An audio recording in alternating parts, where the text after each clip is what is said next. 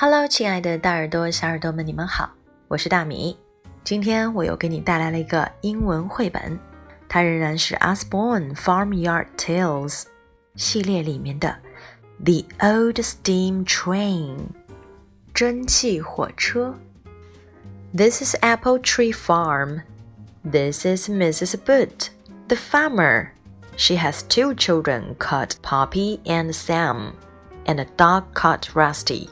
Hurry up, says Mrs. Boot. Where are we going today? asks Poppy. To the old station, says Mrs. Boot. They walk down the lane. Why are we going? There aren't any trains, says Sam.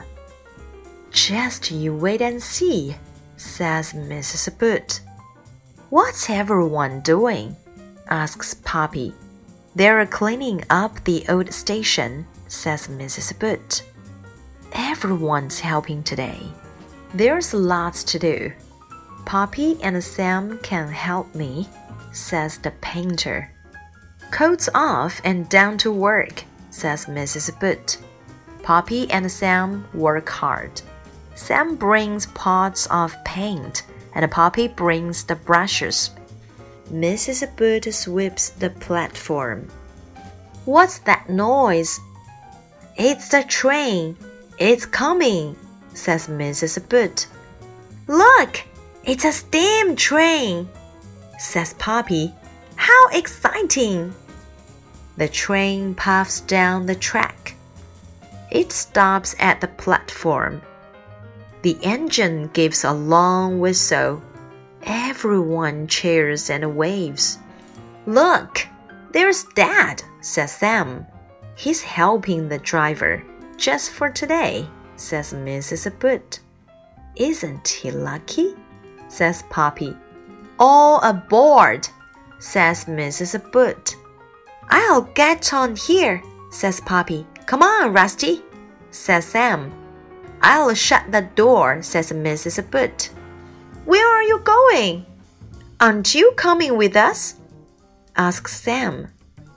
You stay on the train, says Mrs. Boot. I'll be back soon.